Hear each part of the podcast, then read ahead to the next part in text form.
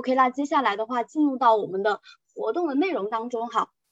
那今天啊，我们北美地产学堂给大家提供的这样的一个讲座，就是找钓课程讲座。那么在这个活动开始之前呢，刚刚因为我已经介绍了自己哈，那重复再介绍一下，可能刚刚有点卡。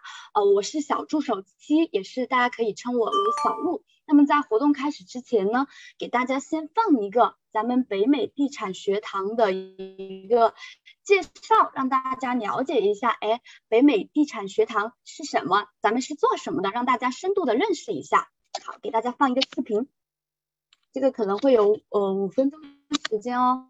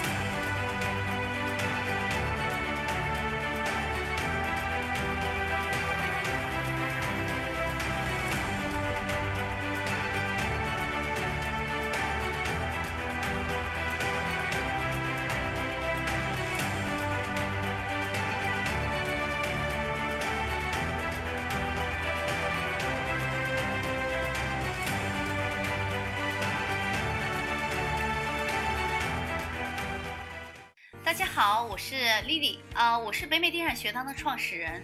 从2008年开始投资美国房地产，在新泽西、费城、奥兰多、拉斯维加斯、凤凰城、加州都有投资，见过学生公寓，做过短租，同时还是二十多家创业公司的咨询顾问。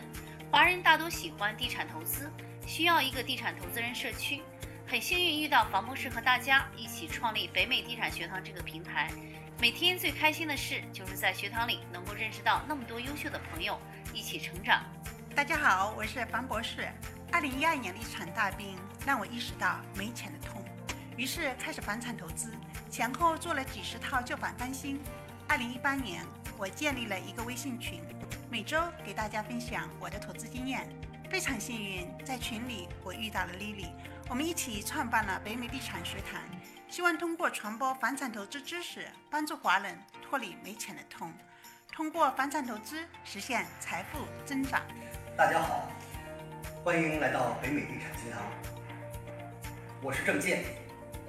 在北美地产学堂，这里聚集了志同道合的学习伙伴，同时这里也有来自世界各地的投资者，和一群牛人一起共同成长，这样才能走得更远。这里将是房地产界的新。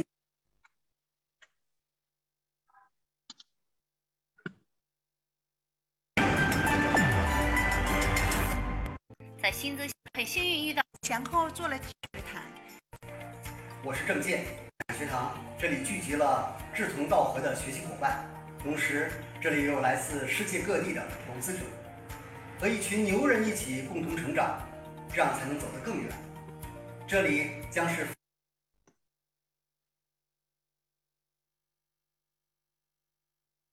房地产界的新东方。北美地产学堂自成立一年多以来呢，我们快速的建立起了一整套的房产投资课程体系。目前已有的十三个训练营的讲师，全部都是有着过硬实战经验的资深投资人。而今年元旦刚刚成立的投研社呢，更是把有项目的人和想投资的人结合到了一起。我从事房地产投资十年，商业地产投资六年，目前在北美地产学堂负责商业地产分析咨询业务，教授多单位公寓投资课程。找到好的 deal 是投资成败的关键。我希望通过传授寻找 foreclosure 拍卖房的经验和方法，帮大家找到低于市价的好 deal。大家好，我是 Lila，地产投资人、地产分析师。我在学堂教授短租，我们的短租课程从零基础带你赚取第一桶金，让你闲置的房间变成你的印钞机。接下来呢，我们会有大自然民宿的内容分享给大家，请大家关注我们短租，时刻关注房产市场最新动态，收集房产投资中的热点问题。努力为用户提供高质量的视频和文章内容，让北美地产学堂成为北美地产投资人的资讯平台。我组织大家的活动，促进同学们间进一步的分享和交流。曾经组织过房东训练营、PK 赛和营聚会等活动。大家好，我是 Selina，我们的团队负责组织策划各种精彩活动，为学员提供咨询服务，并及时解决问题。大家好，我是小吉米。在二零二零年里，我跟随北美地产学堂一共学习了十多门课程。因为疫情，我足不出户，但我依然可以通过北美地产学堂传授知识和平台，与广大的美国房地产投资者朋友们保持链接，大家共同努力，一起进步。我在地产学堂先后学习了七八门课程，从学员到班长再到助教，又创办了地产八千多节目。在这里，我学到了很多知识，更拓展了人脉，收获非常多。大家好，我是 Ivan。在过去一年和北美地产学堂的幸福相遇，有幸加入了北美地产学堂助教团队。在新的一年，希望和更多的志同道合朋友们奔向财务自由，Fighting！靠运气赚的钱会因为实力不足而输回去。在北美地产学堂，我学会了如何找到低于市价的房子，如何做 flipping，如何管理房客，并且深入学习了 mobile home park 的投资。使我在投资的路上不断增加实力，啊，在投资路上走得更踏实。感谢北美地产学堂。感谢北美地产学堂。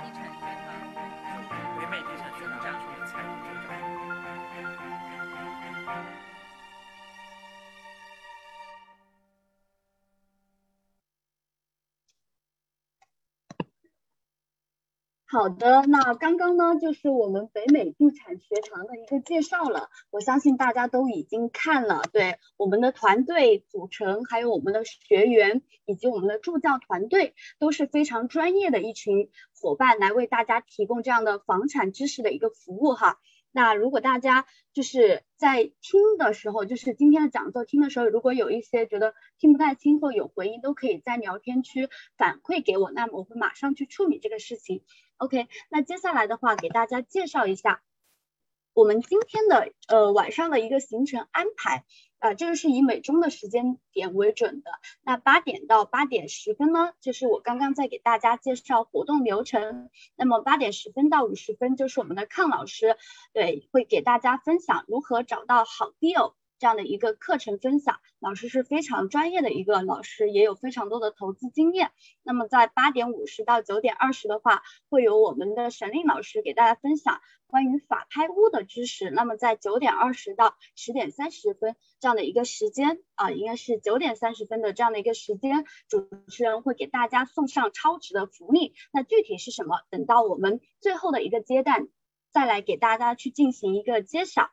那么，呃，接下来呢，我会邀请我们的康老师来给大家进行这样的一个分享。大家可以看到一下，这就是我们今天老师的一个呃介绍。其实康老师是在之前已经有很多的这样的一个课程。然后再加上有非常多的投资的一个经验，那他呢已经会进行到了很多的这种房产投资的经验，主要是在出租房的以及说公寓，还有翻修和出售，也是我们的电子工程硕士和工商管理硕士。那接下来我就会邀请他来给我们进行今天关于找 deal 课程的一个分享，欢迎我们的康老师。谢谢谢谢小鹿。呃，麻烦你把我设成 co-host，因为我想分享一下我的 screen。好的，我先。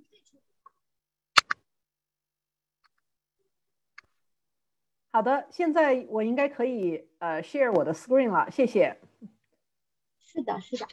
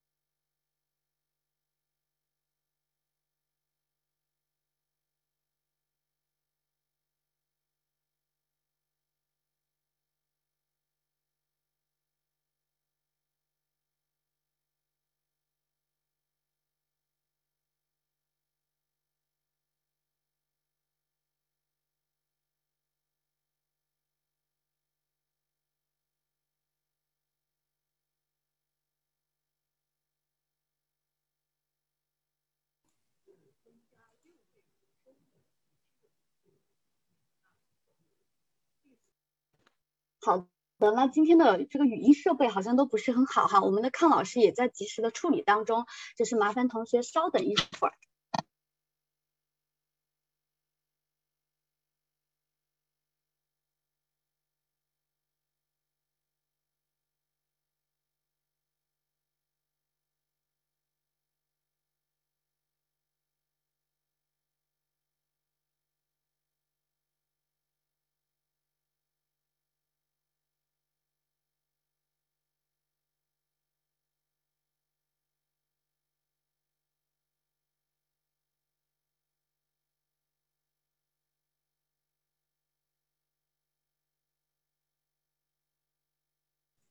非常抱歉，刚才是大家反映声音听不到了，是不是？嗯，是的。稍稍等一下，我处理一下这个声音，非常抱歉。对，现在可以听得到了。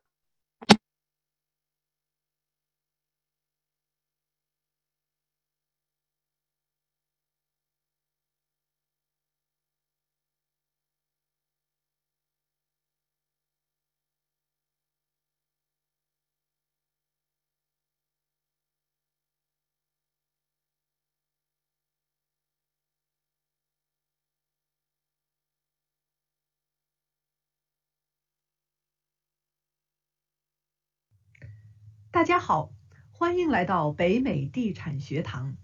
我是北美地产学堂找 deal 课和入门课的讲师康。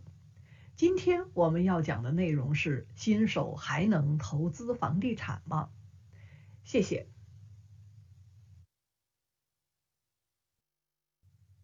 大家都知道，现在的市场是非常热的，房价在前几年。一直增长的非常的快，尤其是最近的这一年疫情开始以后，所以我们今天要讲的主要是五个方面的内容。第一，就是现在市场这么火，房子抢的非常厉害，很多时候都有 multiple offers，在这样的一个情况下，新手还能够进场投资吗？第二，就是投资房地产的四大优点。第三。是增加六位数收入和七位数净值的两大策略。第四，新手买折价房最容易的三种方法。第五是新手开始的注意事项。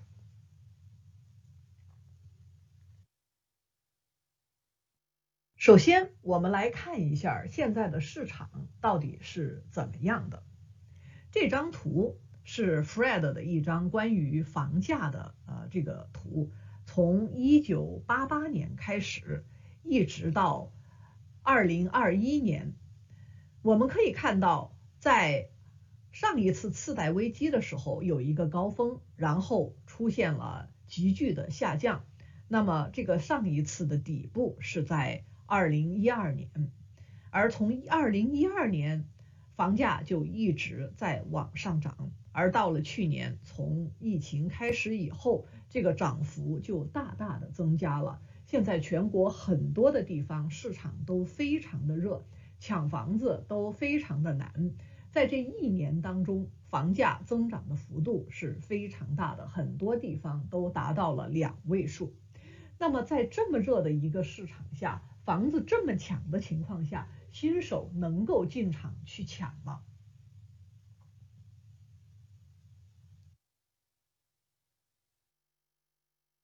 要回答这个问题，就让我们先回来看一看投资房地产的四大优点。我们为什么要去投资房地产？房地产概念简单，看得见、摸得着，易学易做，是积累财富、实现财富自由的好方法。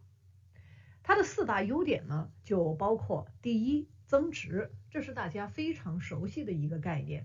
买房子买了以后。很快房子的价格就涨上去了，这个时候我们可以把它卖出，这个中间的升值就是我们的利润。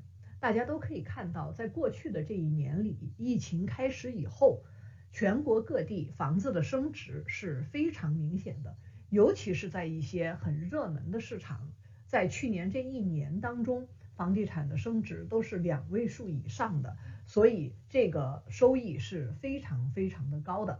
当然，有时候这个房地产的它的价值也会下跌，就像我们刚才看到图里面讲到上一个周期也有下跌的时候，所以一定要研究一下当地的经济的状况、当地的人口流入流出的状况、就业的状况等等等等，来具体分析一下，在具体的这个时间地点，我们这个房子它的升值的可能性高。还是贬值的可能性高，但是长远的来讲，整个市场是往上走的。第二就是现金流，每个月我们可以收到租金，同时运营这个出租房有一些成本，把成本从租金里面减掉，并且减掉我们所付的贷款，剩下来的盈盈余就是我们的现金流。投资房地产的另外一个好处就是每个月的现金流，所以我们在找投资的时候，最好就是能够找到有正现金流的这样的一些投资，每个月我们的收益都在不断的增加。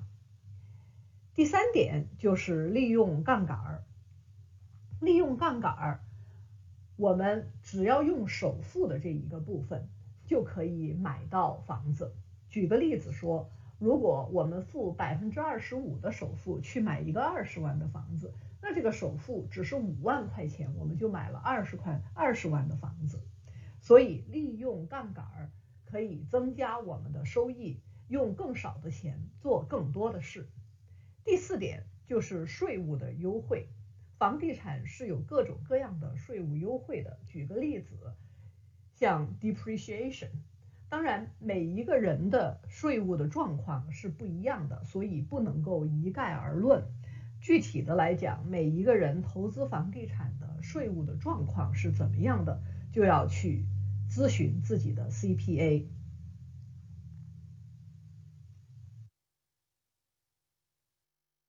我们现在来看一个例子，来看一看这几大优点是怎么起作用的。我们平时。想去找好的 deal，但是什么样子的 deal 才是一个好的 deal？是不是一定要低于市场价的 deal 才是一个好 deal？有的时候，也许市场价的 deal 也有可能成为一个好的 deal 呢？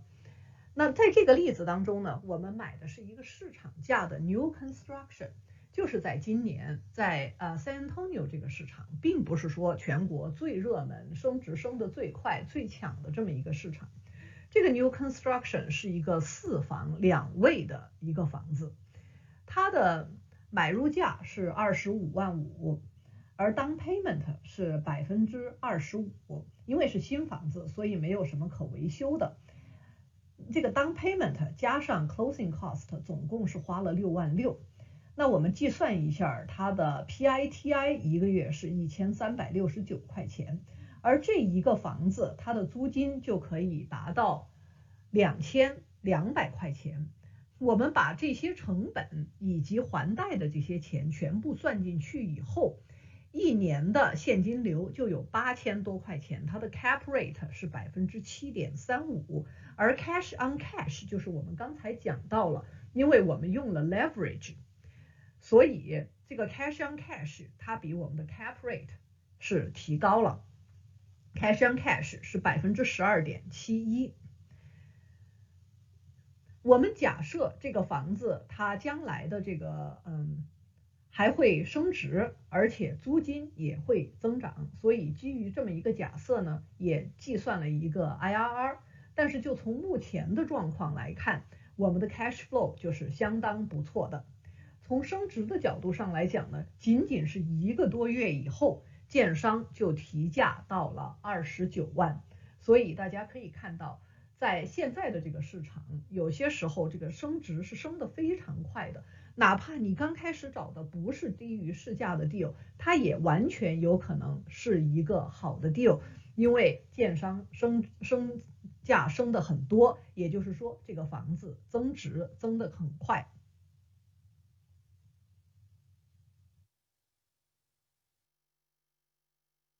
下面我们就来看一看，怎么样增加六位数的收入和七位数的净值。我们有两大策略，通过房地产的投资来实现这个目标。要增加收入，fix flip，也就是翻修出售，就是一个很好的方法。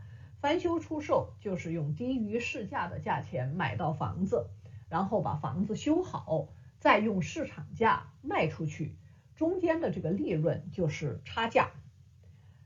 而另一个方法就是积累财富的好方法是 B R R R R，也称作 BRR，BRR 就是指 buy 买入，然后是 rehab 维修，第三步 rent 把房子租出去，租出去以后就有了现金流。接下来是 refinance，也就是进行重贷，最后一步就是 repeat，我们每做一次。就增加了现金流，并且呢，也把钱收回来了。然后我们不断的去做这件事情，就不断的创造财富。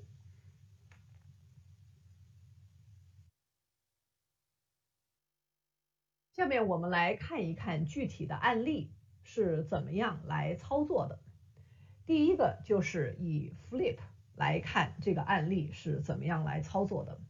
首先，我们买入是十万零两千块钱，而卖出的价值是十八万五。大家可能就会问了：我们怎么可能买到这么便宜的房子，又能够卖这么高的价钱呢？这个原因就是因为这个房子是需要修的。那具体的这个案例是一个 HUD 的房子，具体这个 HUD 是怎么 HUD 的房子是怎么一回事情呢？我们在课程当中会具体的来讲，维修的成本花了两万两千块钱，所以把这个房价房子低价买进来维修，然后高价卖出去，总共的盈利是四万块钱。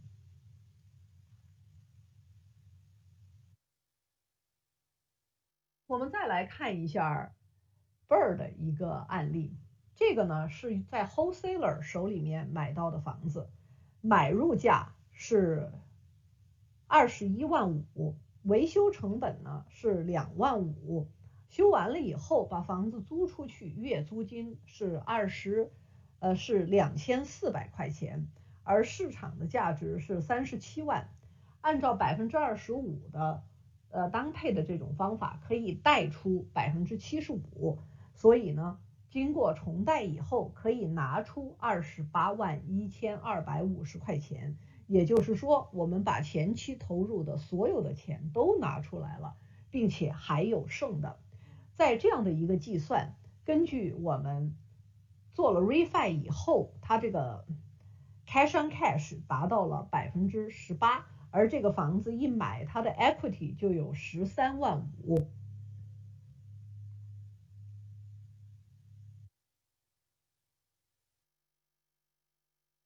从刚才这个例子就可以看到，买了低于市价的房子，就可以用两种方式来赚钱。第一个就是套现卖出去 （fix and flip），第二个方法就是把房子留下来，长期的积累财富。但是其关键，大家可能就要问：我怎么能够买到低于市价的房子呢？尤其是现在市场这么热。经常这个房子的价钱都会 bid 到高于 listing price，怎么可能买到低于市价的房子？要回答这个问题啊，其实就要看一下市场的状况。就以我刚才讲的第一个 new construction 的案例来讲的话呢，其实在市场不同的情况下，我们的操作方法是有所区别的。首先，我们就来看一下我们目前的这个市场，这个非常非常热的市场，在非常热的市场，要买到低于市价的房子，就相对的难一些，尤其是要买到低于市价很多的房子，就会相对的难一些。但是同时，因为房子的升值是非常快的，所以举个例子来讲，我们大家可能都听说过 seventy percent。ARV 减去 repair 的这么的一个公式，也就是说，如果一个房子它的价值是二十万的话呢，我们就要以百分之七十的价值减去 repair 去买这个房子，比如说要修二两万块钱，那么也就是十四万减去两万，就要十二万就能买到这个房子。但是以今天的这个火热的市场，要做到这一点是非常非常难的。那我们就反过来讲，如果我们今天能够用某种方法，以百分之九十的价值买了这个房子，而买到的这个房子，就像第一个案例，我们甚至于用市场价买到了这个房子，它一个月之后就涨了百分之十几。所以在这种情况下，虽然我们的折扣并不是那么多，但是因为房子的升值很快，我们同样的中间的差价还是非常大的。讲了这样一个极端的火热的市场，我们再去看另外一个极端，那个极端对我们现在来讲就是非常陌生的了，因为我们很久已经没有看到这样的市场了。另外一个极端就是。在一二年的时候的那一个极端，有很多很多的 foreclosure 在市场上，大量的房子在市场上很长时间都卖不出去。在这样一个市场上呢，房价有可能到底了，在有一些地区房价可能还在往下跌，所以我们就要注意，不要去找那种房价在悬崖式的往下跌的这种市场。如果房价是比较平稳的，在一个低点，并且房子长期卖不出去这样一个市场，其实我们要找到打折的房子是相对容易的，因为遍地 foreclosure，因为房子在市场上长期卖不出去，有一些 motivated sellers，他们就会以低于市价很多的价钱来卖房。就像刚才我们讲到，市场上一般讲是百分之七十的 ARV 减去 repair。但是在当时的这个市场上，我们经常都可以看到，甚至于百分之五十的 ARV，甚至于更低，都可以买到这样的房子。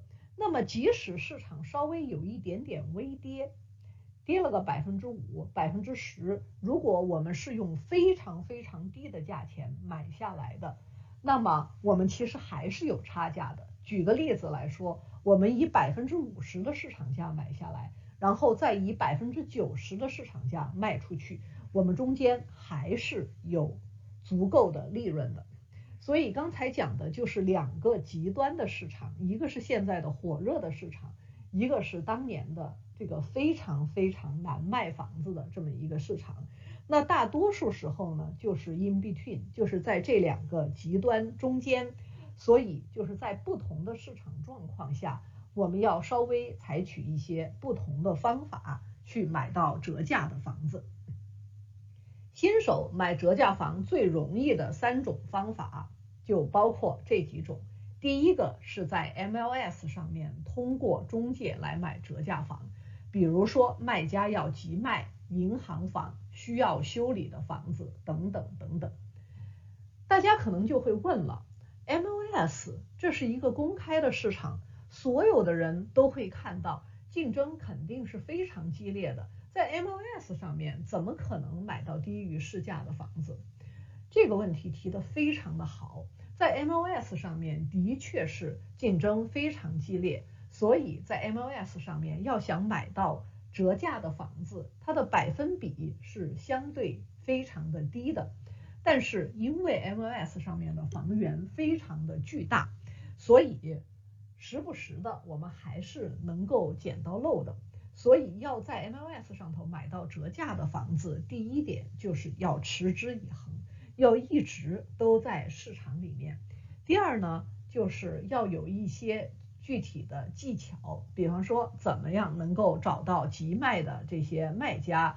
怎么样找到这些银行房以及需要修理的这些房子，并且一些有硬伤的房子，如果不是因为它的地段，而是一些我们能够控制的，比方说我们能够修理好的一些东西，别人解决不了的问题，我们能够解决；别人创造不了的价值，我们能够创造的话，那我们就可以在 MLS 上面买到低于市价的房子，即使是在。现在火热的市场上，有时候因为这个房子的修理比较难，很多自助的买家以及不是特别有经验的投资人都望而却步。在这种情况下，有时候是能够买到一些低于市价的房子的，并不是说它放在了 MLS 上面就完完全全都是市场价，都会嗯卖的比市场价更高，完全找不到低于市价的。所以只要通过一定的方法。并且有非常有经验的经纪人和我们合作的话，我们在 MLS 还是能够找到好的 deal 的。所以大家千万不要完全忽略了 MLS 这一个宝藏。第二点就是网上的 REO 的拍卖，比如说像 Auction.com 这样的一些拍卖的网站，当然也有 hard 啊拍卖。因为现在呢，这个 foreclosure 在前一阵子呢是没有太多的这个 foreclosure，所以目前，呃，这些它是比较少的，因为有一些这个 forbearance 的政策。但是也许在不久的将来，这样的房源就会逐渐的嗯增加，就会逐渐的多起来。为什么我们说对新手来讲，在网上拍卖 REO 和呃这种呃 HUD 它的是比较适合的呢，因为这样的一些方法，它跟 foreclosure auction 比起来，它的风险是相对比较小的。待会儿 Shalin 还会给大家专门的讲法拍这一个部分。相比于法拍，REO 呢其实是 foreclosure 的最后的一个阶段，房子已经是银行的房子了，所以银行拿到这个房子以后。它就会逐渐的开始清除一些 lien，有时候甚至会做一些 rehab。在这样的一些买卖当中，这样的一些拍卖当中，它的风险相比之下就会小一些，遇到的问题相比之下就会少一些。所以对新手来讲，其实是更适合开始的一种方法。还有一个就是 wholesaler 这个方法，对新手来讲，嗯。如果是全新的新手，还是有一定的风险的，但是稍微有一点点经验，就是新手慢慢慢慢开始就可以去做，呃，在 wholesaler 手上去买房。其实这些 wholesaler 他们的房子是从哪里来的呢？他们要不然就是去 MLS 上面买的，要不然就是用 off market 的方法。在我们的课程当中也会更详细的讲怎么用 off market 的方法去买房。但是对于新手来讲呢，如果要去做 off market，其实是需要花一些时间精力的。所以这些 wholesaler 他们就相当于给我们提供了这么一个服务，他们的这个服务就是从 off market 找到好的 deal，然后他们加上他们自己的利润卖给投资人。有时候呢，他们是从 MLS 上面去搜索到很多好的 deal，然后再卖给投资人。所以用在 wholesaler 那儿去买房子也是一个方法，就相当于使用了他们的服务。在 wholesaler 手上买房也要有一些注意事项，因为它毕竟不是像在 MLS 上买房那样的一个标准的程序，有各种各样的 contingency，用的又是标准的合同，双方又都有经纪人，所以它的这个保障是比较多的。对于新手来讲，在 wholesaler 手上买房呢，还是要注意一下的。这个我们在课程里面也是会具体的来讲，要有哪一些注意事项。比方说，从一开始的 deposit 一直到后面的合同，到后面的这个 title search 这些，它跟在 MLS 上面买房比起来呢，都要更加注意一些。那么我们刚才也讲到了其他的一些方法。比如说，像在 off market 或者是嗯 foreclosure auction 这样的一些方法，这个对新手来讲呢，就是稍微难一点点，所以就建议大家，嗯，待会儿听一听 Charlene 详细的讲一讲 foreclosure 的 auction，也就是法拍，把这些坑啊、风险啊以及一些技巧给大家详细的介绍一下，再去做这样的一些方法。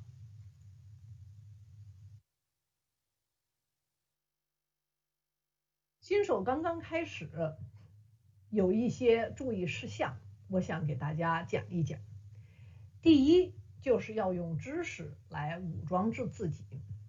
有时候我们没有知识的情况下，就贸然的去做，风险是非常非常大的，是很容易犯错误的。那个时候犯的错误比我们用来学习的这个成本是要高得多的。所以建议新手在开始之前，最好能够学习，多读一些书，多上一些课，多向一些有经验的人学习，用知识武装了自己以后，再开始实际行动。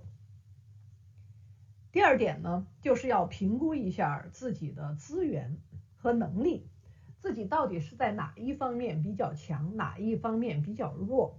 举个例子来说。我们自己是在钱的方面就投资资金比较雄厚呢，还是说我们有更多的时间去做一些事情？这个它的区别就在于你可能选择的策略就会不大一样。有的人会选择一些更被动一点的策略，而有的人会选择一些更主动一些的策略。第三点就是要评估自己的风风险承受能力。这个风险承受能力，一方面是从 financial 方面来分析的，也就是说，我们自己到底有多少钱，有多少 reserve 收入，就工资的收入啊，就投资之外的收入是多少，工作稳定不稳定，这些它跟风险的承受能力有关。举个例子，一个工作非常稳定的人。他在一定的情况下就可以做一些高风险高回报的投资，因为哪怕是这个投资失败了，他还有别的收入去填。而有的人呢，他没有这样的外面的这种收入，那对投资来讲呢，就要更谨慎一些。在上一个周期当中，我们是看到了很多的人，他们就是因为资金断裂，当时这个现金流接不上了。有些 deal 是，其实是他只要能够熬过最黑暗的那段时间，后面前途是非常光明的。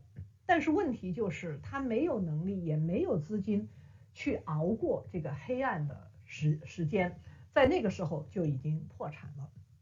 第二个方面呢，就是说心理方面的承受能力，同样的经济方面的能力，有的人心理上承受风险的。能力是比较强的，就是他看得比较开，而有的人呢，对于这个房价下跌呀，对于自己的这个投资受到了损失是非常介意的，所以这也会造成大家对投资的方法的选择是不一样的。接下来就是要确定自己投资的周期，短期、中期和长期也是不太一样的。比如说，像我们 flip 房子，我们比较注重的就是一个短期的效应，因为我们这个房子买到了，然后卖出就实现利润了。将来这个房子它还会升值不升值，跟我们就没有关系了。房子已经卖掉了，它升值还是不升值，我们都是没有更多的收入的。而投投资如果是非常长期的投资，那么对于这些经济周期当中的波动，受到的影响可能就不是那么的大，因为非常长期的看回去，经济它还是在往上走的，所以要根据自己的具体的情况，确定最适合自己的投资策略。学习了就要开始行动，必须理论联系实际。有的人读了很多书，但是就是很难迈出第一步。这个第一步往往是最难的，去买这第一个房子，往往会思前想后，总是拿不定主意。一旦第一步迈出去了，后面就越做越顺利了。所以用知识武装了自己以后，就要实际开始行动。所以大家现在就开始行动吧。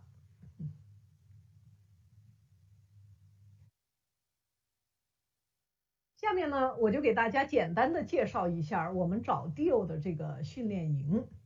我们找 deal 的这个训练营，主要的目的就是教新手学会找到好的 deal，买到就是赚到。所以在这个课程当中啊，我们总共是五周的课程。第一周我们就讲了这个买折价房的准备，就是告诉大家为什么房子会打折，买房。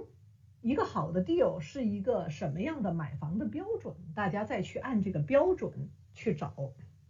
所以，只有知道了打折的这个原因，才知道到哪里去找打折的房子，才知道到哪里去找好的 deal。第二步，第二周呢，我们就要学习怎么去找到资金，并且怎么在 MLS 上面买房。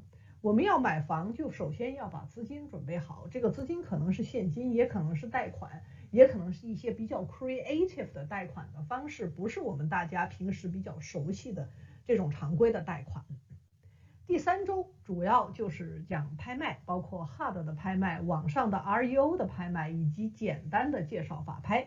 就像我刚才讲到了，这个法拍它的风险是比较高的，所以请大家留下来听 Sharlene 详细的介绍。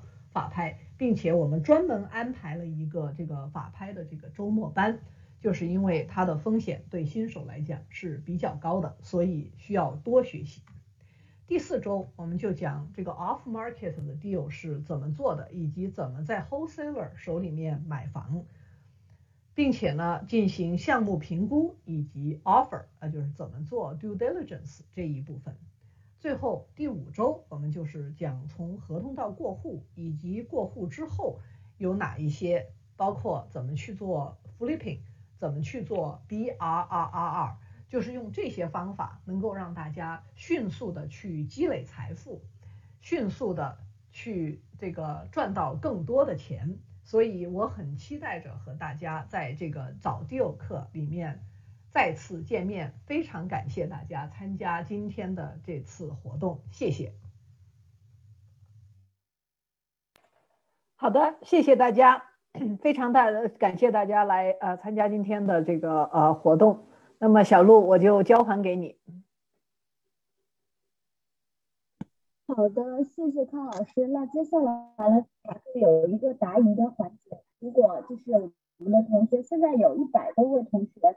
都在听我们今天柯老师的一个分享，特别的棒。那如果大家对于找教呃这门这个投资有一些其他的一些想法，共同去交流的，都可以在我们的聊天区进行提问。嗯，如果有问题的话，我们康老师会进行这样的一个回答哈。那同步的话，嗯，我给大家分享一下今天康老师呃介绍的这个课程，我秀一下屏幕。好，对，这个时间就是留给大家来提问的啊。大家如果有，呃，对，如果有想要问康老师问题的话，都可以在这个过程跟老师去交流。那刚刚康老师讲的找基友训练营呢，啊，大家可以看到，刚刚老师已经比较细致的给大家介绍了一下我们的课程。那同时的话呢，呃，今天特地给大家这个训练，大家，嗯，第一会，第一个就是。那今天购买就会有八折的一个优惠。第二个的话的话，就是大家今天购买的话，也会给大家送送出我们学堂的精品小课，有非常多的小课，大家只要感兴趣的都可以任选一门送出去。所以接下来呢，啊，就是给大家这样的一个提问的时间。呃，效果不是很好，听不清。OK，那我又只能换一个。那现在听的怎么样，同学们？嗯，好的好的，我马上弄一下。嗯，麦特别不稳定，插了耳机。好，那现在呢？哦，是的，还还是不好是吧？我我退出一下。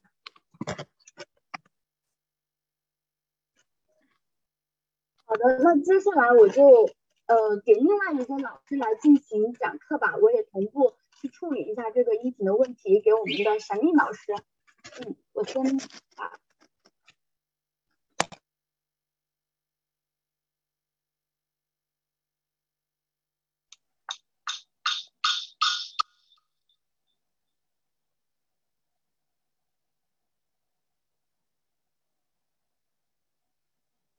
嗯大家好我现在是怎么 share 我的 screen 呢？好像小鹿你要先停止 share 你的 screen sharing 才能够 share 他的 screen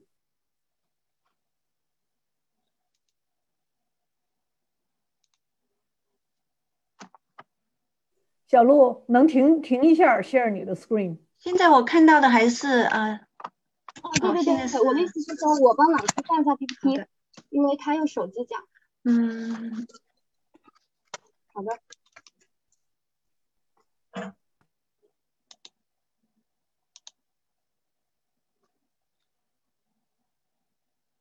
我怎么弄到？怎么没看到那个 full screen 的那个？喂啊，大家听得见我说话吗？听得见，听得见哈。那个，我现在好像没，我想弄 full screen，好像没看到那个地方。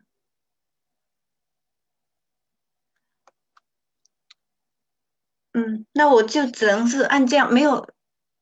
没有看到一个 full screen 的地方。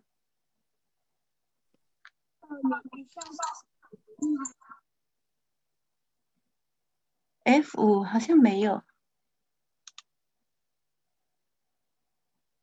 嗯。嗯，时间老师，我可以帮你放 PPT。嗯，好的，好的，行，那你帮我放一下。我就帮你操作一下就好了。好。可以吧？好好好。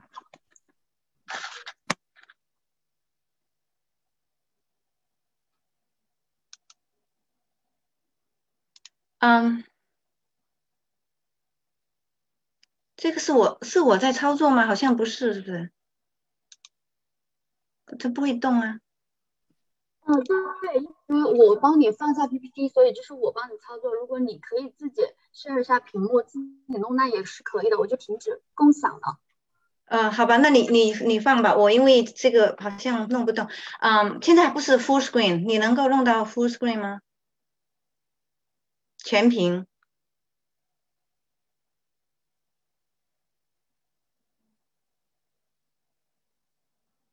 嗯，不然就这样子吧。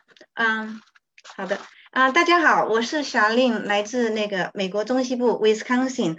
嗯，下面我来分享一下这几年我买过呃法拍屋的一些经历。好，下下一页。嗯，我开始关注那个法拍屋的时候。呃，其实地产投资方面是一一张白纸，没有做过。记得在二零一三年三月份的时候，在家里信箱收到了一份很精致的广告，是一个免费的关于怎么买到超低价房产的讲座。广告中那些像模像样的房子才一万多、两万多或几万美元，所以赶紧就报名去参加了讲讲座了。嗯。当时呢，根本说实在话，当时没有听懂在里面讲了什么，像那些 foreclosure 啊、pre-foreclosure 这些词啊，都对我来说都不知道是在说什么。不过我当时听明白了，就是如果参加他们的三天的课程呢，就可以学到如何买超低价房产。嗯，听完报告以后呢，但很多人留下报名了，我也报了。可是呢，那个课程是要三在外地要五六个小时的那大城市上，太远了。然后我就觉得不太可能跑去。那如果老师说，如果你不去，可以在家自己学，就给你一些 audio CD 啊，还有一些材料。嗯，我回家以后呢，就在家网上搜了一下他们提供提到的一些那个网站，呃，觉得根本就不知道从何入手，所以呃，觉得这种教学方式不适合我，我就退出来了。不过那次从那次听讲座以后，我知道了这个 auction 的，就是法拍的这个事情，所以我就开始会关注那个，呃，在那个 auction.com 上面呢去关注一下有哪些呃最近哪些房子在那时候哪些房子在法拍，然后呢就会去看看别人是怎么就是就是整个过程就是开始从低价往高处 bid，然后最后结束了，可是呢不知道。到底为什么别人会要选择那个房子来拍参加拍卖？然后呢，呃，怎么是定价的？这些其实都不懂，因为面对着机器，你也不没地方去问。所以观察了一段呢，觉得呃，后来发现就是有时候 auction.com 上面登的那个法拍屋的信息其实是线下的法拍，然后我就开始到那个法院那边去啊。拍卖我就去看，然后看看别人是怎么拍，然后慢慢熟悉。就是每次我去了都会找人家问一下，就是问问别人了解一些情况啊，到哪去找一些找信息啊？为什么呃敢要选这个房子不选那个房子，然后去怎么做一些调查，该做些什么，怎么去看房，知道了解房子的就是状况怎么样，然后就是这样慢慢的一点一点的，就是呃学到了一些知识，可是呢，呃知识不系统，所以也不敢的贸然的进进场啊。下一页可以翻到下一页，嗯。嗯，麻烦帮我翻一下下一页。好的。就是说，呃，再点一下，自学来起步非常慢。就一三年的时候，我那时候开始就关注法拍屋了，可是到了一五年还是不敢下手。到了啊一五年的时候呢，我就决定还是先买，通通过通正常的呃途径买一个呃。房子开始，所以呢，就找了一个中介，然后那个中介那时候正好有一个那种呃遗产房拍卖挂在那个 M L M L S 上面，我就呃去去了解了一下，当时就他没有敢想的是要买，只是说好奇，就觉得不知道这个遗产房拍卖是怎么回事，所以我那天拍卖的时候我去去看了，从十四万。四千九一直降降降到七万的时候，还是没有人拍。然后那个呃，auctioneer 就宣布，就说停十分钟，让大家再考虑一下，看看要愿意出多少价。然后十分钟过后回来又重新拍，拍到降到七万五，还是没有人拍。然后我就我其实有点心动了，我就想，哎，那挺便宜那个房子哈。然后我就给我老公打电话，我说怎么样啊？他说。那就拿下吧，所以我就跟我那个中介说啊，七万五我们买，然后但是呢，买家需要加一个百分之六的那个 premium，所以算下来就是不到八万块钱就买了第一个投资房，然后从这个投资房开始了，我就学了就是怎么找 contractor 来修房子啊，自己也学了一些技能，然后啊怎么找。找租客啊，就是这套就是走下来了，manage 租客。然后年底的时候，我又买了一个 duplex，所以就开始了走上这个地呃 逃粪的这个 路上。嗯，一六年开始，我又在开始在 auction.com 上面呃开始参加法呃拍卖，就是一些法法拍屋，我就开始参参与了。但是前面几次都没拿到，我没出足够高的价格，没有拿到。到大概八月份的时候，我在上面就拍到一个房子，嗯，大概是八万七拍下来的，嗯，可是呢，在等这个办手续的过程中啊，那个我也是路过那个房子，看到那个屋顶就是有一片屋，那个车库的屋顶啊，有一片一大片的那个瓦片，不知道怎么就翘起来了。然后那一阵子又天天在下雨，我就是很着急了，我就觉得那个下去房子可能就很糟糕了，就是 condition 不行了，长霉啊干什么的，我就跟那个法呃 auction.com 联系，看看问能不能让银行做一点事事情，就是把拿什么东西把至少把屋顶盖一下哈，但是那个说没有没有这个服务，我后来就把那个读了 auction.com 里面有个条款，就是关于如果房子的状况有改变哈。可以，买家可以退出，我就把那段 copy 下来，然后把前后 before and after auction 的那个照片寄过去，要要求就是退出，然后退回我的押金。嗯，auction 大他们也很干脆，收到了以后就说可以，就把四千多块钱我当时交的那个押金就给我退回来了。所以这是我二一六年第一个法拍屋拿到了，然后 我又退回去了。嗯，一七年我就。拍了两个，那两个都啊挺好的，然后后面呢又陆续拍了买买了几个。好，下面，呃，请翻下面一页。OK，这一张就是我就想要显示一下，就上面两个房子通过那种啊叫做遗产房拍卖拍来的，然后下面几个房子是我呃在法拍啊拍来的。好，下下一页，我下面想主要是分享呃两个。我去年在疫情期间，去年年初拍，这是去年二月份的时候去拍的。嗯，是一个一九五五年的房子，不到一千呃平方，两个卧室一个 bath，然后有一个车库，是左上角啊，左上角你看得到这个。一二年的时候，这个房子卖是九九万五千五千五，当时啊，我查了一下那个就是法拍之前呢，我就查到了起拍，问到了那个起拍价是八万三千六，我觉得还可以，啊，就决定参加法拍了。所以我就去做了一些尽职调查，然后发现这个房子呃没有，还挺 clean 的，没有欠什么款，所以我那天就带了钱就去参加啊法拍了。当那天还有另外一个房子，嗯。在拍卖那贵一点的我没参加，然后这个房子只有两个人，就是我还有另外一个人拍，最后拍到从八万三千六拍到八万六，我我拿下来了。嗯，这个初始状总房子状态还可以，就是当时去拍之前呢，我是有到这个房子实地去看了一下，因为是 vacant 的，所以你可以靠近房子去看，然后从后面那个 deck 那个窗户可以看到一个卧室，它那个没有呃，窗帘没有盖着，所以看得到里面，呃，看上去 condition 还可以，所以当时拍的时候也也比较放心，就比一些一个比较简单的房子，然后花了修了，呃，不不到五千块钱吧，修修，然后到当时就租了一千零。当时是租租了一千零五十块钱一个月，呃，我还要讲讲一下，就是这个房子很有意思的是，我当初是出租的时候，正好有一个外地呃换工作到我们这边来的，他想来找我，是五月份呃四月份登的广告去租，然后他想租六年六个月的，我跟他说不行，因为我那个呃我们这边冬天很难。租很难那个找租客，我们都是签一年的。我说不过如果你想把他们他是想买房子，所以他们自己家的房子如果外地的房子卖掉以后，他们就要在这边买房子，所以不想签那么久的合同。我说如果你找我，因为我有执照，我说如果你买房找我的话，那么到时候我们可签合同可是签一年，但是可以。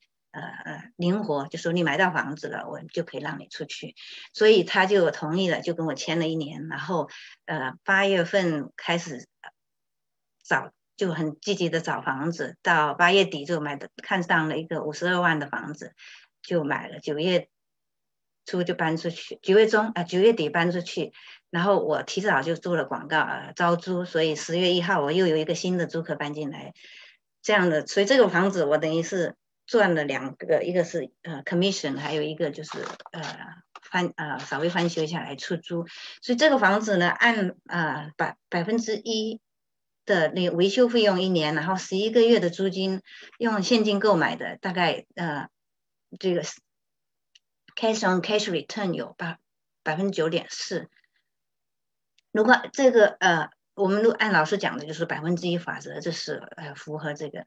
然后，如果是做从 flip 的角度来讲呢，如果想说哪来翻新卖掉哈，按百分之七十的法则，呃，维修费用可以用到一万四千多哈，也差不多可以做做下来。我就稍微估计了一下，可以做得下来。所以这个房子啊，还是一个比较好的地。然后，特别是现在房价又涨了，所以它那个 ARV 已经不是。不只是这个呃十四万五这个值了。好的，下面下一个，下请翻一下下一页。嗯，是的，再翻就。OK，就是这个这个房子小一点，但是可能也要根据各个地方哈。就是我们这个小地方，好像两个卧室的房子也还是挺好卖的。好，这个呢是啊，也是去年二月份我去拍的，三月份去拍的，嗯，然后五月份拿到房子，本来是挺快的，不会登那么久，但是因为疫情耽耽搁了，就是法法庭的时候开始不上班了，所以就是拖了比较久，所以我等到五月中才拿到房子，然后修完大概是八月初租出去的，这是一个一九四六年的房子啊，有一千两百多平方。因此哈，四个卧室，一个只有一个卫生间，两个车库是 detached 的，是一个小砖房。但是当时去看的时候，就看到外面的 condition 其实不是很好，就是那个窗户看上去挺烂的哈，还有屋顶也挺需要很快就需要换了，车库的屋顶还有漏，所以当时是知道呃屋顶需要花钱，但是呃少估了一个，就是我的 contract 看了，他只说看到两层的屋顶，然后是后来找那个嗯。找那个工人来修的时候是有三层的，所以要多花一些钱，就是把那个钉子啊，你翻译啊，麻烦你翻译一下。这个这个房子就是嗯，起拍价是十万啊三千多，当时呢有有一个房子在拍。呃，两个人参与，然后其中一个没拍到的，他我以为他会会不会也要跟着拍这个房子哈，但是他没有。后来拍完就是没人拍的时候，我就加了一块钱，我就拿回来了，因为 是一个小砖房房，我就特别喜欢，而且 location 好，所以我就呃把这个房子加了一块钱拿下来了。里面它有一个那个四四百多块钱的 special assessment，这个没有查到，因为你不是 owner，他 city 不告诉你，还有水费，他欠了两百多的水费。我买过来了，我就得说这六百五十块钱我得自己交了，然后嗯，closing cost 加起来，初始装修花的比较多的钱，花了两万多块钱，这是我花过最多的一个房子，然后总共加起来大概初始投入有十二万七千多哈，呃，稍微按我按出租房简单装修一下，就是像厨房啊这些橱柜，我就把它刷一下漆。然后木地板打磨一下，还挺漂亮的。这个卫生间呢，呃，装了一下，换了这个 vanity，还有呃，加了镜子什么的，总共嗯花的两两万二差不多。呃，按百分之一也做到了哈。但是呃，因为我自己做了一些比较简单的装修，就像地板的时候，木楼上的那些 plywood 的那个地板，我就把它油漆了，然后墙刷了。啊，所有呃，窗户换了，可能有八个窗户，花了花了不少钱。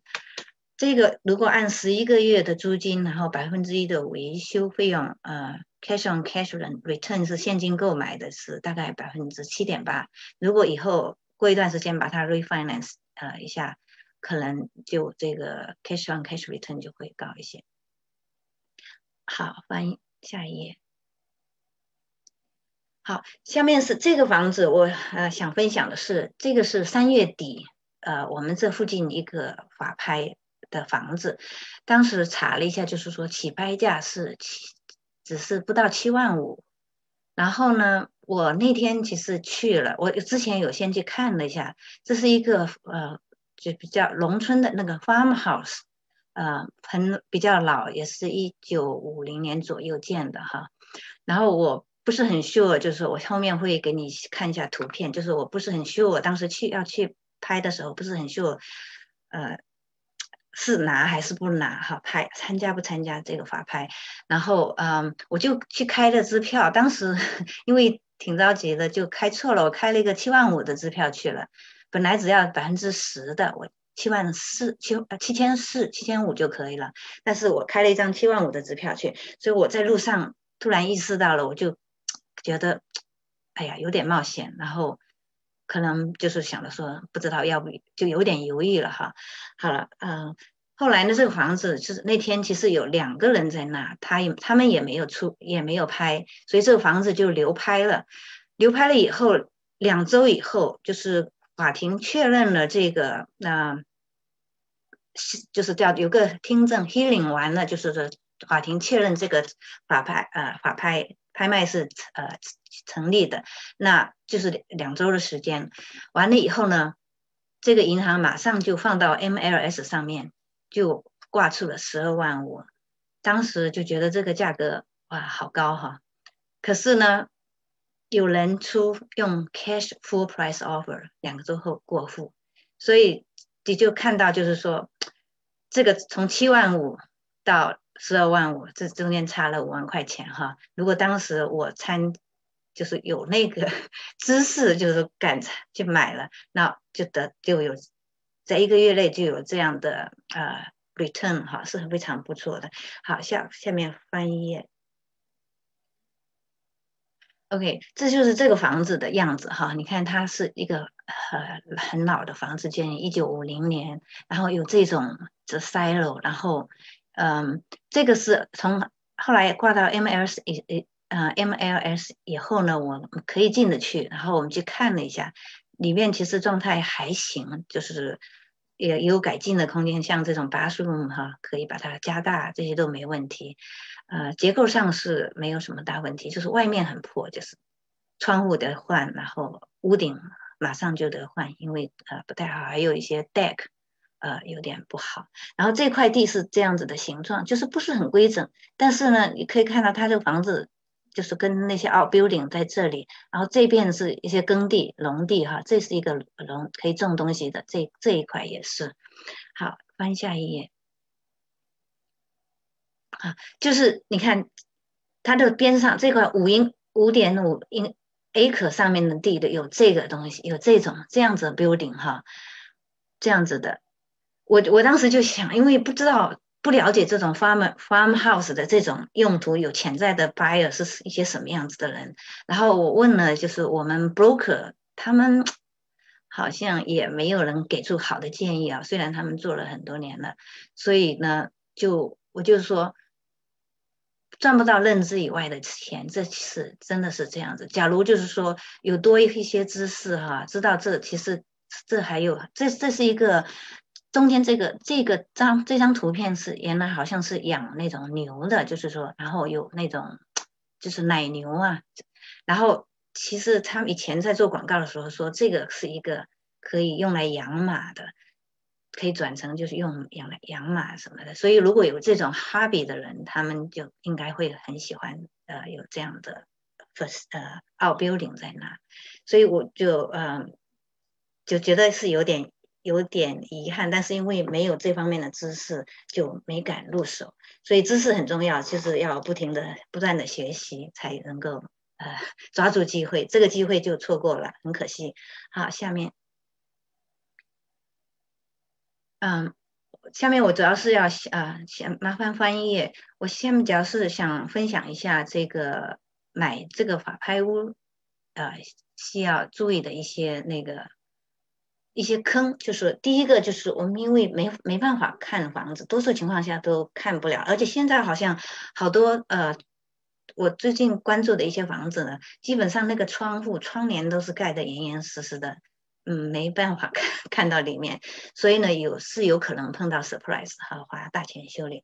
我买的第二个那个小砖房，就花的钱比较多，就是拿到房子以后，呃，以后呢就跳进去，然后发现里面的厨房是比较小，啊，橱柜是那个年代原装的，就比较旧，浴室浴室也不大，地下室是有个 oil tank，是那个 furnace 是烧油的。空调也很老了，不过都还工作。然后就是房子里面东西太老了，我就赶紧买了那个 American Home Shield 保险。这个房子呃维修费费用比预计高了挺多的。不过这个买这个 Home Warranty 还是帮了我。呃，是感恩节的时候那个 furnace 就就 fail 掉了，然后 American Home Shield 就给我换了一个新的。可是很遗憾的是，因为我们这里冬天冰天雪地的，我没办法呃让那个呃。气的公司来挖那个，把煤气线拉到家里，所以只能再换成那个 oil heat 的那个 furnace，不然的话是更正好趁这个机会可以把它 upgrade 成那个 south gas 的，所以这这个有点遗憾。然后 water heater 也坏了，也漏了，也 home shield 也来换了一个，嗯，还有一个是空调也是工。转起来有点响声，然后他们来换了一些部件，所以就是他们来修了几个大的东西，我就是花出了一百块钱的口配，然后嗯，就是 furnace 还要一些改装那个 duct 那个管道那个费用，就是我呃收了我这边本地的那个 furnace 的 plumber 收了我八百块钱，剩下的就是整个 furnace 的钱是由那个保险公这个 American American Home Share 来出的。然后，呃，我还要分享一个，是今年呢有一个 REO 出来了，然后我一看是去年十一月份要法拍的房子，这个房子是怎么样呢？我去年十一月份看到他要法拍，我就去查那个 court 那个 case，那就发现其实去年五月份就拍过一次了，有人呃以交了一万五的押金，就相当于十五万拍走了，但是呢。后来这个房子又回来了，是什么原因？就是这个这个人呢，他也 file 了一个那个一个呃叫什么？就是到法庭去起诉了，他想要求法庭退回银行退回他那个一一万五的那个押金，理由是说这个房子没法住人，地下室都是水，然后长满了霉。他是就说在交最后交那百分之九十的那笔钱的时候，他。可能想办法进去，看到了以后，所以他就去找那个法庭，但是法庭判决就是说他败诉了，就是那一万五不退给他，所以上面可以查得到是谁买的这个房子，然后我就查了 Google 了这个人的名字，然后找到一个就是说觉得比较可能性就是离我们这个城市不远的一个人，我就给他打了电话。问他是不是买的这个房子，然后他说是，然后就聊起来，问他为什么退掉，他就跟我讲那个地下室就是完全那个 furnace 啊也是泡在水里都坏了，然后 water heater 也不行了，然后整个地下室都是那个墙飞板上都是煤，他说，然后到处是石棉，我当初没有没有懂他讲的到处是石棉的是什么意思哈，然后我问他就说，我我说如果。再现在再起来出来拍我，我说你觉得多少钱值得可以考虑？他说，当然如果足够低了，比如说十万块以下，他也是他觉得是可以考虑的。但是我就观察一下，等到要拍的法拍之前的两天，我去呃问打电话去问到了起拍价还是十二万五，那我就我也就放弃了，我没有去。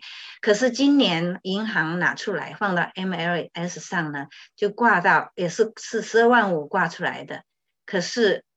竟然有人就是用现金十十万十万六七啊十六万多用现金买了，所以现在这个房市就是有点 crazy，然后整个价格都这么，大家竞争太厉害了，就是标价这么高的房子。这个房子当时我其实也有点进，我进去看了以后呢，发现没有想象的那么糟糕，就是下地下室的那些灰板把它全部拆了就不要了就行了。也应该不会花太多呃钱。有一个问题就是，它是，呃，所有的 siding 都是那种呃，就是含有石棉的那个。然后呢，它车库原来是 detached 的，它把它加了一个 enclose 起来了，所以车库一面的那个 siding 跟房子的一面的 siding，还有后面一面全部它围起来作为一个那种 screen room 哈，所以变成房子的。内部也有一些呃这种 siding，就含石棉的 siding，然后 living room 也是那个墙板也是这种，所以想想我就觉得那个 石棉的东西还是有点讨厌，想后来就也没有去参加。不过我当时去买，我只是准备出十三万的，所以呃也也买不到这个房子，所以这是一个有可能的 surprise，就是看不到房子哈。啊，另外一个就是没有做尽职调查，就是。有的有时候呢，我发现就是我当初刚开始去参加法拍的时候，有时候也是会那么想，别人都敢拍，肯定没问题，我也拍，就是有这种想法。但是有时候确实是有没有做功课去啊买去拍的。就有一个房子，我呃我注意到就是当时我也也去查了哈，就是有 trial support 有三万多，然后还有三个家具门有一万，嗯，如果修完以后大概房。价值二十万，可是那当时就有人十五万拍下了，所以不知道这个人是自助呢，还是就说他没做功课是 flipper。如果 flipper 大概就是赚的钱就可能就没有赚钱了哈。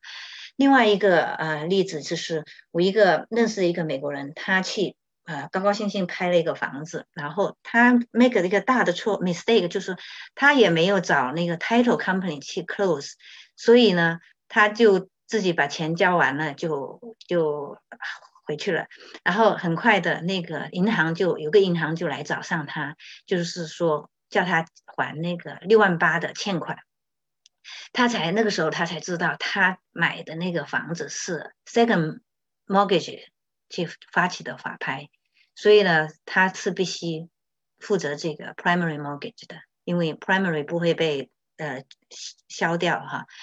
所以他赶紧呢，这个把房子修了，最后啊亏了三万多块钱。所以这些就是说，如果你没做好尽职调查，你是会呃踩坑的。好啊，下下麻烦下一页。嗯，就是说从像前面我分呃分享了几个例子啊，就是到了今年，你看那个 farmhouse。还是法拍还是有机会买到好的地儿，就是说你要一直就是关注，要一直跟踪，就是如果有法拍屋，你就要在你就是要一直在这个市场里面哈，你就才会有啊抓到机会。虽然说啊现在就是 flipper 很多啊，大家都在 bid，把价格 bid 很高了，但是也是有有机会捡漏的。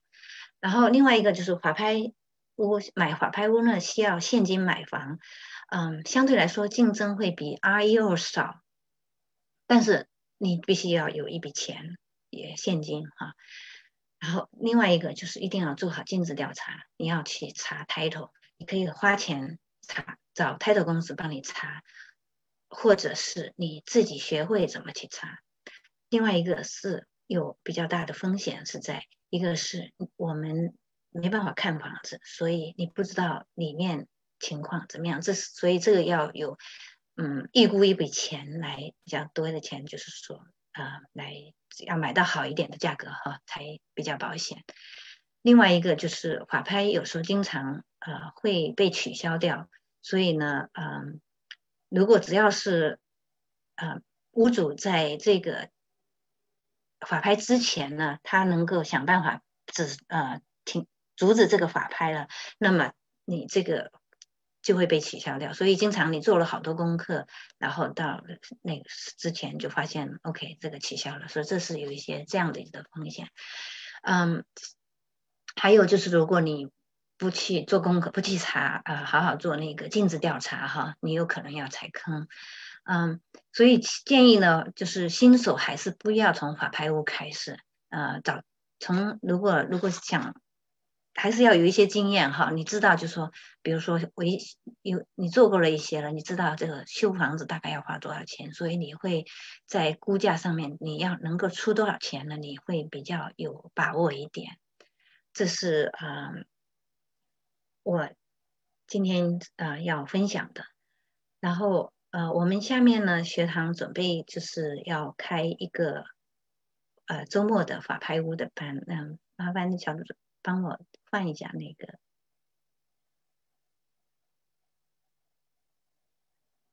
就是我们准备呃一个两两个嗯周六和周日的那个那个课哈，嗯，就是要教大家就是啊我怎么嗯怎么来买法拍屋，需要做些什么，会有一些比较详细的呃分成这个课程大纲是这样子的，周六呢。我们会先讲一下，就是说到哪里了解一下法拍屋是怎么来的，然后呢，法拍屋司法法拍和非司法法拍的不同，学习这是法拍屋的到哪里去找这个法拍屋，然后了解一下买这个法拍屋的流程，包括怎么筛选房源啊，尽做尽尽职调查呀。第二天继续呃讲尽职调查，就是呃。房子估怎么估价啊？产权怎么调查呀？还有起怎么去询问到起拍价？然后做怎么做实地考察？然后呃，如果竞拍拿到以后呢，呃，过户需要注意些什么？还有一个是有的州各个州很不一样，就是他们有的州是拍完了以后呢，还有一些呃呃赎回期，然后你就必须要。啊，如果你在所感兴趣的州啊参加法拍呢，你就要去搞清楚每个州它的法律不同，就是要花一些时间去学习。然后呃，我们会分享一些实例，就是看看就是法拍屋里面常见的一些令啊，一些坑。然后最最重要的还要是教大家一些怎么去做一些啊尽职调查，做哪一些什么样的尽职调查，这是我们的一个课程安排。大概在六啊六月五号啊六月六号准备在那个那个周末开课。好的，我今天分享就到这里，谢谢。好的，谢谢。对，谢谢我们的沈丽老师，对分享的特别棒。然后刚刚老师也给我们介绍了这样的。一个课程的一个主要的结构，就老师会给我们分享，在两天时间主要去分享的课程知识点非常的详尽，相信能够帮助到大家。通过刚刚老师的分享，也能够感受得到是非常的实战派的一个老师，并且今天买课了也会给大家这样的一个优惠嘛。那么在接下来这个时间当中哈，呃，我们会有这样的一个。疑问的提的提疑问，然后老师进行解答的一个环节。我刚刚已经看到了有非常多的同学对今天听课特别认真，然后提了很多的问题。那么现在呃对能把康老师前三点 PPT 再放一下吗？哦，那现在已经进入到了答疑的环节，这位同学待会儿可以私信小助手，然后把内容发给你好吗？会有一个回看链接。对，那接下来的话，我们有这样的一个问答环节，会有很多的提问的这样的一个时间。那接下来刚刚有很多同学已经发了的信息，那现在我们再集中发一遍，然后老师看到了，如果是找 deal 的老师，那我们康老师会来回回答；如果是法拍的老师。的问题，我们的沈林老师也会进行这样的一个回答，好不好？给大家呃三分钟的时间，问题集中的发一下啊，对，标注一下你是法拍的还是说找 deal 的，然后在这个三分钟的时间之内呢，给大家再送这样的一个比较好的一个福利信息，对，给大家时间哦，大家要准备好，把信息统一都发在聊天区域，好。对，给大家时间把想要提问的问题都重新发一下，这样子老师会更方便的来翻阅啊。大家呃介绍一下，因为今天我们特地邀请到了康老师和我们的沈令老师来给大家进行这样的一场分享。那我们学堂呢也做了一个非常大的一个福利信息哈，大家会看到我们把两个课一起可以呃年报给大家，就是大家可以共同的购买两个课。因为我刚刚有听两位老师的一个分享，找 deal 和我们的法拍课其实是相辅相成的，就是都可以共同的去学习，帮助大家更好的入门我们的房地产投资。对吧？所以接下来呢，我们也给大家提供了非常棒的一个福利信息，就是我们的找 deal 课啊，不仅是原价是呃四百。四十九，然后有八折的优惠，我们的法拍课都是九折，然后也有优惠。那共同年报呢，就会有一个超低价的优惠哈。那接下来这种购买的链接我都会发在群里面。对，那这个呃购买的信息就不过多介绍了，因为我相信两位老师的一个分享就是最大的一个推荐和背书啊。接下来就是进入到我们的一个答疑的环节哈。对，这么多同学。呃，我看到有一个法拍的问题，我就先邀请一下我们的沈令老师来回答一下吧。就法拍，呃，老师您这边可以看得到吗？啊，看得到。好，那您回答一下。那接下来其他的同学都按照这个同学的模板来进行提问好吗？在前面用个括号来标注是找 deal 还是法拍。好，那我把话筒交给老师。是在哪里？是在那个 chat 吗？就是法拍有业务的。OK，我嗯，哦，法拍有物业的 apartment 需要注意注意些什么？有什么推荐的？太多可没做镜子的。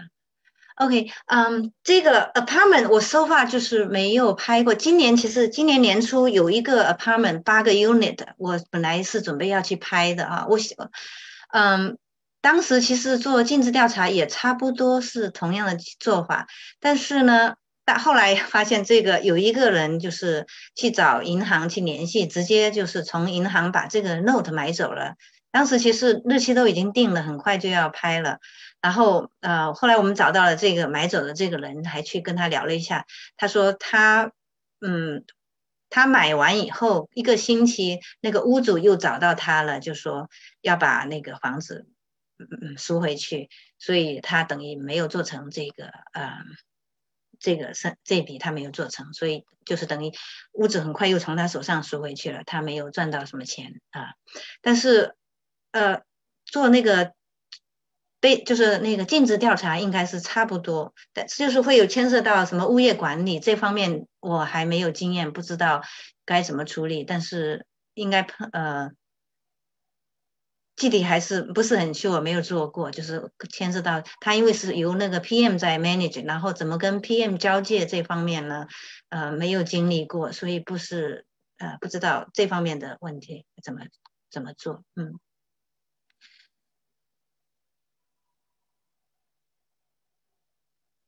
嗯，下面好的，那既然到康，就是到我们的沈林老师，就还会有一些问题。我看到买法拍屋应该避免哪些坑什么的，就我们就一次性先回答一下法拍屋，嗯，法拍屋的这样的一个疑问，然后我再邀请康老师来回答我们找 deal 的内容，好吗？嗯，现在是我还是我问题吗？哦，对，这里有蛮多法拍的，就是哦，就是在 chat 在 chat room 里面，是不是？哦，对对对，啊，在 chat 里面哈。好的好的，我看一下，嗯。哦哦，这是一个问题，问了呃，我是不是全职做房产？感觉很很花时间。呃，现在是我是目前是做呃房产，我挂了一个呃，在一个中中介那呃 broker 那边挂靠了。但是我其实去考那个中介的执照，我是想自己看房方便，所以我没有真花很多时间在 broker 那个公司那边。嗯，只是周围的一些就是。呃，中国人想买卖房子，帮他们做一下，剩下时间都是我自己就想看房子而已，所以呃是比较花时间。你必至少一个就是你如果有时候我们这边的法拍是这样子，我们城市比较小哈，呃一一个月就是呃第二个星期二和第三第四个星期二一呃法拍一次。十中午十二十一点钟，所以呢，房房子不是很法拍屋不是很多，但是是有机会，但你必须那个时候去，或者你可以委托其他人去帮你呃出价，这是可以的。嗯，尽职调查呢，就是我会讲到，如果在上课的时候，就是也不要做的太早，因为太早做了，你就有时候法呃法拍。比较临近的时候，它被呃取消了，那你推迟了或者取消了，你就白做很多事情，很多很花很多时间。然后你如果其实熟悉了这个系统呢，那真正花的时间呃怎么去查也不会，你熟悉了系统，你就会很快。你自己的 county，问题是你要是你的面要是铺的广，去了很多的不同的 county，它可能很每个 county 的那个。呃，系统来查，让你查这些公共的这些信息，可能有些不同，那你就得花点时间去熟悉。有的可以在网上查，那你就可以用一些业余的时间哈，晚上啊什么的可以查一查是可以的。然后另外一个做法，你就是可以请 title company。刚刚对了，刚刚有一个问题就是说，请什么样的 title company？就是平时你啊买房的时候，不是 close 都要在我们这边是在 title company 做，所以就直直接找这。这样的 title company 就可以了。呃，花有的有的 title company 比较好，他不是没收你的钱，就说你如果在他那边 close，他就可以给你提供这个服务，做一些简单快速的呃产权调查。但是有收钱收费的 com company 呢，就是可能几十块钱到一百块钱吧，不等，就是你要自己去打听一下。好，我再看看下面还有，啊。对法拍怎么做尽职调查呢？这是有各种方各方面的，一个是查查一下产权哈，是是不是 clean 啊？有一些有一些什么样的令呢？还有就是说，呃，这些令的包括很多，比如说有 IRS 令、tax 令，还有有没有 trial support 令这些很多。还有呢，就是他有没有什么一些 judgment，呃，像那个呃 mechanical 令啊，比如说他去有请一个呃 contractor 来给他。修了一个厨房，可是他不付给人家钱，那这时候那 contractor 可以就是在法呃 court 那边给他加一个 link 在这个 property 上面，就是类似的这些你都必须花时间去查。然后我们那个课堂上呢会一步一步带呃教大家是怎么到哪里查，怎么查。例例子里的城市都是在哦，这这几个例子呢是在我是在威斯康星的一个小城市，是我所在的城市。我们这边的房地产其实我们这边是呃 cash flow 还挺好的，但是房子是不太怎么增值。但是今年因为这个疫情，全国都在涨哈，所以我们这边房子也涨得 挺多的。嗯，买完后可以做 delay finance，嗯。我不是很明白这个 delay finance 是什么意思，康老师，你可以解释一下吗？好的，那我们也邀请康老师来给大家解答一下。好的，好的，它这个东西就是因为你已经成交了，所以它其实是一个 cash out refinance，而不是大家平时想的这种呃 delay 的呃这个 finance，因为它必须是呃现金成交。好，谢谢康老师。房子 owner 去世后，由 HOA 发起的 foreclosure auction winner 除了付 winning bid，还需要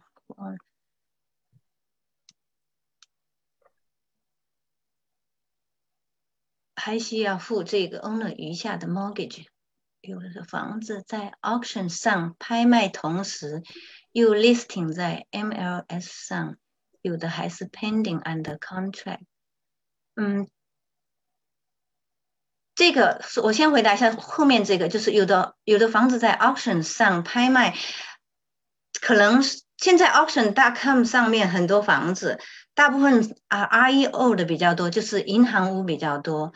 呃，法拍屋的不是很多，只有几个州有，像 Ohio 啊，还有这 Florida 有一些，剩下的大部分，嗯，滨州啊，滨州有一点，剩下的基本上都是 REO，所以我不知道你说的这个是不是 REO 的房子。如果是 REO 的房子，它有时候，呃，我们会有个嘉宾会来，呃，讲这个 Auction.com 上面，那天他好像提到了，就是说他们可以在同时在 MLS 上列，呃。列还有在或和在 auction.com 上拍卖，嗯，具体的情况我不是很清楚，就说还 under pending under contract 了，还可以继续再拍卖，这个我不是很 sure，可能得去嗯了解一下啊具体的。然后 owner 去世后由 HOA 发起的 foreclosure，呃 owner 要。付这个以下的 mortgage 吧，应应该是需要的。这个是另的那个 HOA HOA 有有的看地方是它是比较，嗯，怎么说这个 mortgage 就是看有如果是比如说你是要是 primary mortgage 就法拍哈，然后比它低的这些顺位比它低的这些都会。就 wipe out 了，然后 HOA 有会比较，所以有的州有看各个地方它所以比较高的，它就不会 wipe out，你还得付 HOA 的令。但是这个 HOA 发起的法拍，呃，关于 mortgage 的这个问题，我的我没有碰到过，所以我的再了解一下，呃，看看你要是记我记下来以后，下我要是有答案的，我来我回回答你。不好意思哈，这个请讲。对，呃，非常的感谢我们的沈凌老师，就是非常认真的回答。然后，因为我们时间也有限，那如果同学还有更多的疑问呢，也可以添加到我们的群里面，大部分都会有学堂的各个群找到小助手，然后呃可以购买这个课，然后深度的跟老师去进行深度的一个交流哈。那接下来呢，因为还有在呃刚刚在我们的沈林老师讲完之前，我们的康老师也给我们分享了关于找 deal 的这样的一个课程内容。那么现在呢，我会邀请康老师来给我们回。回答一下，因为刚刚有几个同学有问一些问题哈，我们把这个疑问进行一个解答好吗？有请我们的康老师。好的，谢谢。那我到前面去看一下有些什么问题。呃，我目前看到的就是有一个问题是指的这个找 deal 有针对旧金山湾区这种抢房市场的吗？在湾区可以使用吗？我们这个课程呢是呃 generic 是针对各个不同的这个市场的，就并没有说是专门针对呃某一个市场。就像我刚才在分享的时候讲过，其实，在不同的这个市场的这个状况当中啊。他抢 deal 的这个方式是不太一样的，就像刚才讲到了，现在这种特别火热的市场，我想就是你说的这个旧金山湾区这种抢房的市场。那么它在这种抢得很厉害的市场，自然呢，你你需要的这个折扣，你就很难找到很深的折扣。但是同时呢，因为这个房价上升的也很快，所以哪怕你能够就是用市场价抢到房子。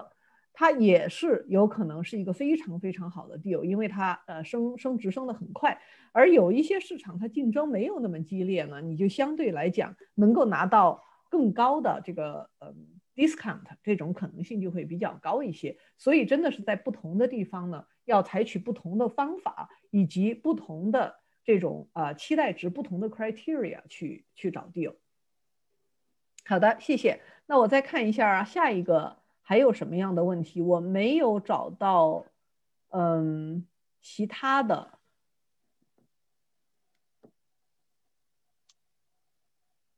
老老师，我在群里面发给你了，就是之前同事有提到一个，然后发给你。哦，好的，谢谢。那我现在呃来看一下哈，嗯，就是还有一个问题，呃，是同一个问题来的。啊，这里有一个最新的一个，嗯，就呃 re 呃 R E O 根据客房子状况有可能贷款购买吗？这个 R E O 呢，它的这个状况会相差很远的。这银行把嗯。银行把这个房子拿到了以后，就是变成 REO 以后，银行它卖的方式是有不同的。这个我们在课程里头是有具体讲的。因为卖的方式不一样，买的方式自然也就不一样。有一些 REO 是放在 MLS 上面，完全是跟常规买房是没有任何区别的。那这些 REO 当中，有的甚至于状况都是很好的，就跟平时买房真的是没有太大的区别，只不过卖家是银行而不是个人而已。有些银行它有自己的合同，嗯，就是没有用这个当地的标准合同而已。但是整个流程跟普通的买卖完全没有什么区别。所以像这一种 REO，它的风险是非常非常小的，它实际上就跟常规的买卖是差不多的。然后有一些呢就会放在这个拍卖，这些拍卖有时候放在不同的网站上，他们的规矩也都是有一些不一样的。比方说，大家到同一个网站去看的时候，都要仔细的看，有的是可以贷款的，有的是不能贷款的，有的是可以看房的，有的是不能看房的。所以这个我们在课程里面也会详细的介绍，就是不同的这种，呃，这这种 REO 的呃买法。其实就是每一个银行呢，他们的处理方法是不太一样的，所以它不同的处理方法，它的风险相对的也是不一样的。就是大家一定要仔细的去看，它是用什么方式来卖。那哪哪怕都是呃网上的拍卖呢，也要仔细的去看它每一个拍卖的条款。好的，那下面呃还有一个最新的问题就是，呃，请问老师在房价疯狂上涨的时候。是否应该适当的等待呢？如何解决当前的市场租金普遍不能 cover cost 的问题？这个是一个非常有针对性的问题，这是现在的这个呃市场上呢一个比较普遍的问题。所以要看这个问题呢，就是第一个我们要看一下整个市场的大的趋势，就是在周期当中具体的是哪一个位置。但是呢，我就是，也就是我刚才讲到的，对市场的研究，对整个经济的走向、人口的走向、流入流出，呃，对这个房屋的呃需求以及供给各方面的这个综合的这些分析，所以在淘沙俱乐部的网站里面，我们也很也有很多的数据，淘沙也有嗯非常有经验的分析师去帮帮助大家一块儿去分析每一个市场，因为有的市场。它可能就是很多的公司搬到那儿去是新的热点，和哪就说不能全国的一概而论，房地产是地区性非常强的。但即使做了这么好的分析以后，也只是说提高了我们成功的概率，因为我们大家都没有水晶球，没有任何一个活人。可以百分之百的保证，这房价它就得上涨，或者说房价就得下跌。举个例子说，像在国内，以前很多人都说我们再等一等，等到房价跌我再去买房子。但是等了几十年，等到这个呃花儿也谢了，但是这个房价就一直没有跌。但是反过来看，上次次贷危机的时候，有一些非常热的地点，他们的房价跌得很厉害，像拉斯维加斯，一直到现在。有一些具体的地方都还没有恢复，所以呢，大家一定要注意的这一点，就是要去综合的分析它的这种，呃，升值与贬值的这个可能性，当地的经济能不能支持这样的房价，然后就是现金流。虽然说现在现金流是越来越差了，跟以前比，但是实际上，如果我们整个全美国的去考虑，还是能够找到有现金流的市场的。在这样的一些市场，尤其是其他的一些指标都很 positive 的情况下，它的风险就会相对是比较小的。还有一点大家要注意的，刚才说的都是整个市场那，就是说所有人看到的是同一个，还要考虑一下自己的具体的状况。呃，就像我刚才讲到的，有的人他的风险承受能力是比较强的。经过分析，他认为将来升值的可能性是比较大的。虽然有负的现金流，但是他能够承受。但是反过来讲，谁都不可能百分之百的预测将来。那么，如果我们的预测是错误的，房价反而是下降了，又会怎么办？那也就是说，你这个承受风险的能力，这个负的现金流，你要有足够的能力。也许是存款，也许是其他的收入，能够熬过寒冬，能够看到春天。所以，就是大家要综合的考虑市场以及自己个人作为投资人的一些条件，来综合的考虑。嗯，我们那个前面有几个问题是法拍屋的哈，一个是说贷款能拿到法拍屋吗？就是像我们这边哈，我们这个地方就是呃，你拍到以后，如果法庭 confirm 的 sale 以后，十天就得交那个。百剩下的百分之九十，你贷款肯定是一肯定是来不及。另外一个是这个房子你没办法进去看，那你如果申请贷款，银行可能也没办法做 appraisal 之类的哈，你就可能也贷不到。另外一个很多法拍屋的房子状况也比较差，即使的看进得去的话，可能 也拿拿不到正正常的贷款。所以除非你是拿那种呃可能。就那种叫什么 private 的 lending 啊，拿那种钱，有有看看有没有这个可能。然后另外一个是买法拍屋需要不需要房产中介，需要律师。我们这个像 Wisconsin 是买房是不需要通找律师，我们在直接在 title company 就可以啊呃做 closing 了哈，所以是不需我们这边不需要请律师来 close，呃直接在 title company 就可以，然后。也不买买法拍屋不需要中介，就是你可以找中介去帮你去拍，但是你可不需要，你可以自己去拍。